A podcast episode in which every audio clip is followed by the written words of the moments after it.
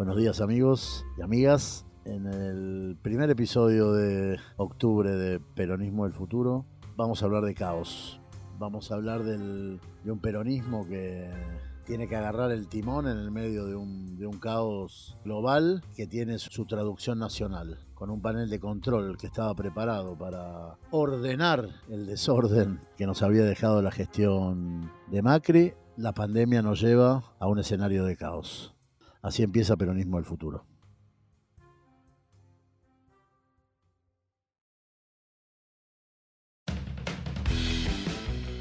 Soy Diego Herzovich.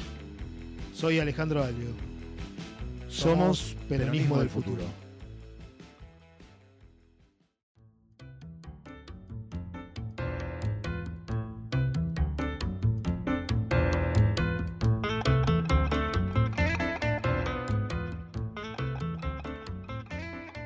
Ale, vos decías que tenemos que hablar del presente. Nosotros a veces nos ponemos así a, tratar de pensar nuestro presente en, perspectiva o en, prospectiva para tratar de, ir sospechando, oliendo cómo va a ser el peronismo del futuro. Pero llegando a nuestro sexto episodio, nos vemos en la, obligación de estar un, poquitito más pegados al presente, porque justamente por esto, porque las es como si los hechos, las noticias, bueno, ustedes saben los hechos, las noticias, la dificultad de, diferenciar esto, ¿no?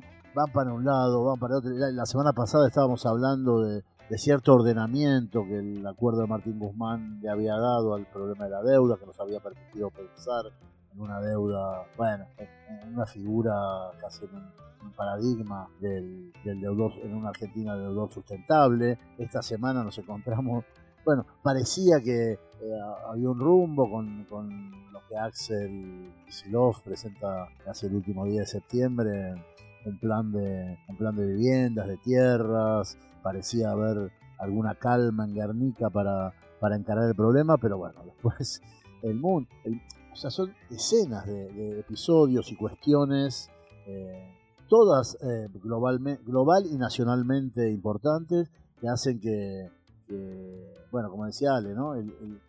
quizás el tema primordial ahora sea el caos y cómo ir, incluso en este contexto de falta de liderazgo, que es otro de los grandes temas nuestro, el periodismo del futuro, es decir, cómo reconstruir el liderazgo en un, contexto de caos, ¿no? Es que, es que cómo darle contorno ¿no? al caos. Que para poder reordenar, lo primero que uno tiene que hacer es tratar de darle un contorno, de, limitar hasta dónde va a permitir que ese caos se expanda. Lo que pasa es que la pandemia no es algo que se pueda controlar tan fácilmente. Sin haber, sin ser actores estos, estos políticos, estos, nuestros representantes, sin haber estado en contacto con una realidad tan brutal como la que, como la que encontramos hoy en, el mundo. Y aparte, dale para. Eh, y en algunos casos, sí. No, no, quería, me parece que a veces, a veces pecamos por una cosa y a veces por otra, pero a veces le pedimos a los políticos un tipo de preparación para escenarios tan enormemente complejos e inesperados, porque este es un enormemente complejo e enormemente inesperado. Eh, para ellos por lo menos, por ahí para algunos epidemiólogos o gente que sabía, o para Bill Gates, no era inesperado, pero, pero la verdad que para un, vamos a poner el ejemplo argentino, que es el que nosotros nos centramos, digo, la suma de los quilombos con lo que venía, con lo que veníamos del, de la gestión anterior, más lo que pasa a partir de marzo, decir, cuando la, pandemia, el virus, ya el virus se se, se enseñorea en la Argentina, bueno, ahí, ¿por qué si no le pedimos a nadie que pueda estar preparado para esto, le vamos a pedir a los políticos que estén preparados también? Entonces, ahí como vos decías, el panel de control, no solo las personalidades, las adaptaciones, o sea, hay, hay un grado de exigencia tan, tan urticante, diría, ¿no? Tan, tan, tan fuerte respecto de, lo que son los políticos. Insisto, está bien, muchas veces hay que hacer, bueno, hay como un clima en el mundo, ¿no? de exigencia y de, y de rechazo también a la política, bueno, todos estos, estos debates, las grietas entre política y antipolítica que le hemos dedicado un rato nosotros, pero es un grado de exigencia y encima, porque esto de la falta de liderazgo tiene que ver con esto, precisamente. Es que no hay manual de conducción política que, que te diga qué hacer durante una pandemia que no, que no ha existido nunca y una manera de encarar el mundo que no ha existido nunca. Y además, ah, digo, como hablamos del cambio de paradigma, como bien, vos bien decías, ese cambio de paradigma de, de, de, de pagador este, sustentable a deudores eh, sustentables. Eso también se ve inmerso en lo que creemos que va a ser también un cambio de, orden mundial, un nuevo orden mundial después de la pandemia, ¿no es cierto? Y, ante eso es difícil que encontremos, que nosotros estemos preparados, y, tampoco que estén preparados los políticos para enfrentar ese nuevo orden mundial tan, tan fácilmente o con medidas tan acertadas, sin tener idas y venidas, sin tener cortocircuitos en los paneles de control de cada uno de los países. Digo, y Estados Unidos está mostrando eso a las claras, ¿no? Está yendo a una. Fíjate, no, fíjate eso, parece, si uno tuviera que escribir, ¿no? Uno, uno, yo estaba pensando en términos ficcionales ahora, ¿no? Si, si uno tuviera que escribir la novela de la época, quizás Donald Trump sea un personaje muy quizás el personaje más adaptado a la época. Vos decías hace un rato, como que se adaptan, o sea, no, no, tienen principios, ¿no? Es una derecha que no tiene principios, que se adapta, que cambia de opinión sin problema. Eh, o sea, que se adapta al caos. Por ahí, estamos, eh, Boris Johnson es un personaje parecido, Bolsonaro es un personaje parecido. Son personajes más de la televisión y del ritmo alocado del caos que de un ritmo racional, y de, decisiones racionales.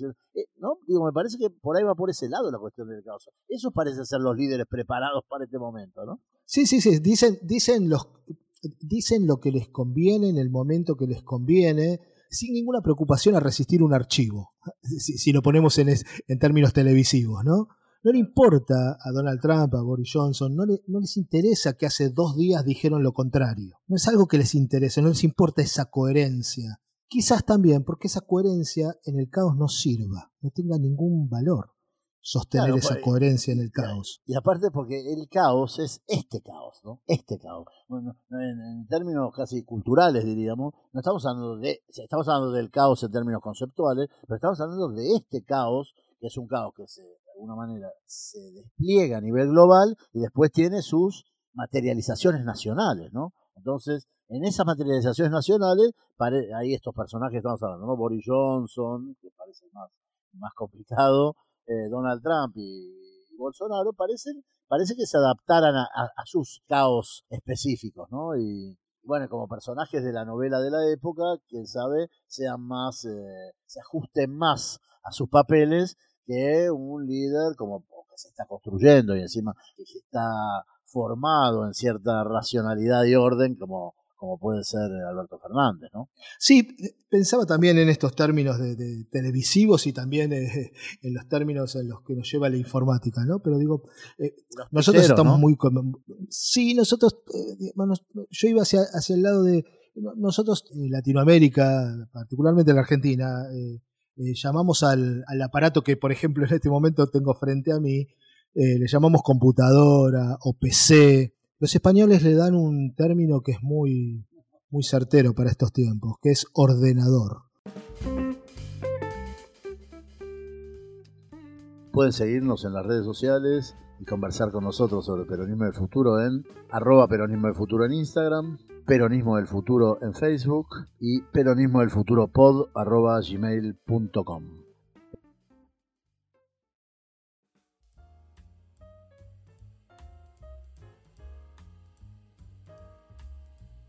Bueno, y de ordenador hablábamos recién, y, me refería a ordenador porque justamente ¿no? lo único que desordena el ordenador es, el, es, un virus, ¿no?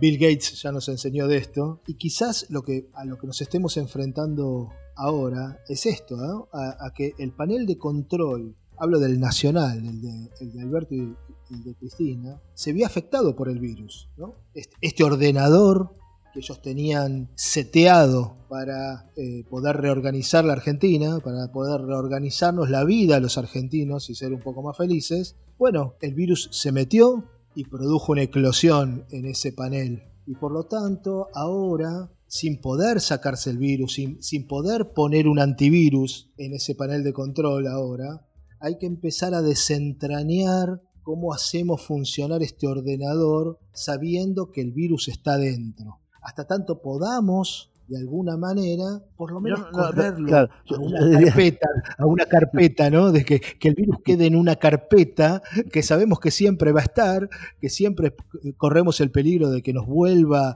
a, contagiar el ordenador, pero que sabemos que, podemos utilizar las otras carpetas para poder este, ordenar los archivos. Sí, e, e, es, un poco la idea que inspiró en un punto a Peronismo del Futuro, la idea de que el virus es el medio ahora, ¿no?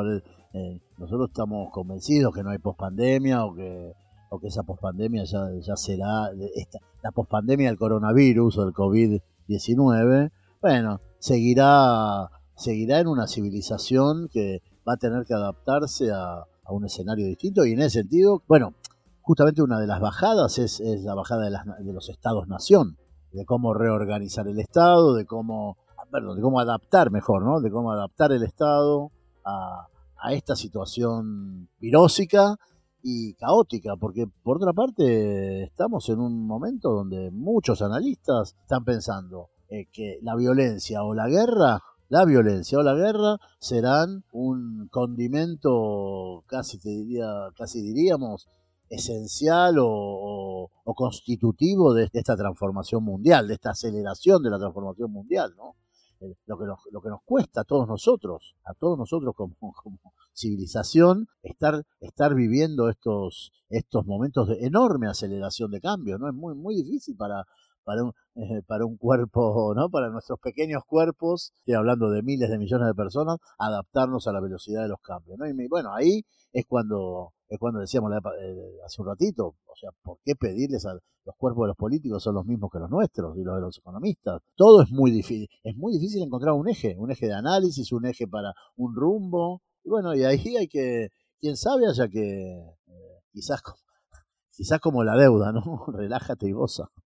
Sí, también e, el hecho de esto, yo cuando nombrabas las guerras y la violencia, y, en esto de querer otra vez anclar en lo que le pasa a la Argentina, bueno, quizás tendremos, tendremos también que volver a releer qué es la, qué es la tercera posición, ¿no? El peronismo, la neutralidad con respecto a esas guerras, la posición de la Argentina, digo, y está claro cuando vemos a Alberto hablar 40 minutos con el, con el, premier chino. Sabemos nosotros, y así Perón lo ha enseñado, que tenemos que manejarnos con muchísima sutileza, diplomacia de alto nivel, porque sabemos que esta guerra comercial que ya existe, que no es una guerra, digo, de, a los tiros en este, en este momento por lo menos, esta guerra comercial entre Estados Unidos y China que ya venía produciéndose, también tiene aceleración con el, con el virus, también tiene un dato caótico con el virus. Entonces, también vamos a tener que manejarnos de manera muy peronista en esa diplomacia internacional, ¿no?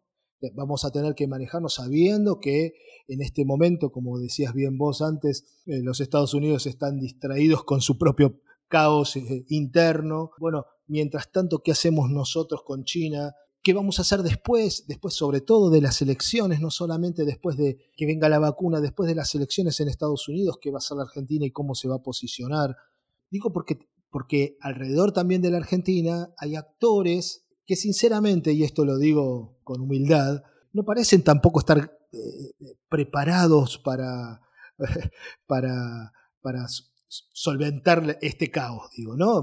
Bolsonaro no parece ser un actor eh, político que tenga la, suficiente envergadura para, para eh, sobrellevar el caos, pero sin embargo tiene ese rictus parecido a Trump, donde le da lo mismo decir una cosa u otra, es que justamente, de alguna manera adaptándose al caos, ¿no? Es que justamente me, me parece que esta generación de, bueno, eh, estamos hablando también de un recambio generacional cuando pensamos en peronismo del futuro, pero a mí me parece que esta es una generación, la de Alberto y en todo caso también la de Cristina, eh, y toda esa generación de, políticos que hoy están en el poder, en esa edad digo, bueno, justamente todo el, gabinete cercano a Alberto, digamos, son los amigos de Alberto, o los políticos cercanos a él, también son políticos generacionalmente cercanos a él, Vito Velo, bueno, todo, toda la, la eh, Valdés, bueno, son políticos que van a tener que aprender a, manejarse en el caos y no, no, sé si van a, vivir una época distinta a esta. ¿eh? Yo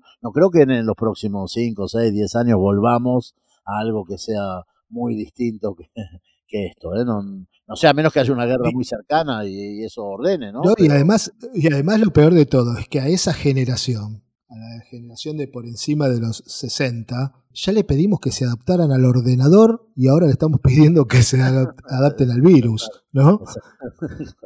Son muchas adaptaciones, ¿no? Eh, sí, y aparte del caos, eh, los pilotos, de para usar la metáfora, no, no, no quiero usar metáfora de, los mares y los pilotos de tormenta, pero eh, eso es, muy difícil o es, es, casi imposible para nadie manejar en, un, en, una tormenta, como en un caos como este. como decía nuestro amigo Marcelo Cardoso hace un rato, no es lo mismo el desorden que el caos, son cuestiones cualitativamente distintas. Y en este momento, a ver, volviendo un poco al recostarse sobre China, ¿no? 10 meses de gobierno, ¿no? Estamos, por cumplir el, fin de semana que viene. Eh, así que vamos a festejar, en el episodio 7 festejamos los 10 meses de, gobierno de, Alberto. Eh, bueno, si, si uno lee un poco el listado de, cómo China fue metiéndose de a poco en minería, un poco en petróleo, bueno, estamos con el tema de los chanchos, o sea, China se ha transformado casi, y más con la, con la la crisis que está viviendo la relación con Brasil, nuestro socio comercial fundamental. Así que esos 40 minutos de, Alberto, como mencionado hace un ratito, Alberto con Shipping, eh, bueno, son, eh, son charlas que seguramente se van a se van a tener que repetir y bueno, y sabemos que ya le, invitó, ¿no? Eh, Shipping lo invitó a Alberto a, hacer una visita. Así que yo creo que es, y aparte Argentina parece ser una puerta bastante amigable para los para entrar a los chinos a América Latina, ¿no? Sí, está claro que el, mundo tiene unos cuantos años, el mundo y por supuesto la Argentina, tiene unos cuantos años por delante en los que va a tener que campear el caos. Esperemos nosotros en este, en este podcast un poco caótico de este domingo haberlo campeado también. Sí, quería despedirme por ahí con una figura. En general estamos tratando de encontrar figuras de la semana y no nos costó, ¿no? Parecía, parecía Axel con lo de la... A mí me gustaría rescatarlo al, a Máximo y su y, la figura de Máximo señera, señalando que por ahí una de las primeras cosas, lo que hay que hacer mucho esfuerzo para ordenar y para agilizar y para y para transformarlo en, un, una buena arca de Noé en este en este caos apocalíptico es el Estado argentino. Eh, me parece que es un es un lindo proyecto para el peronismo del futuro. Peronismo del futuro no se podría hacer sin la impresionante edición general de Guido Jean Bartolomé y la coordinación general de Marcelo Cardoso.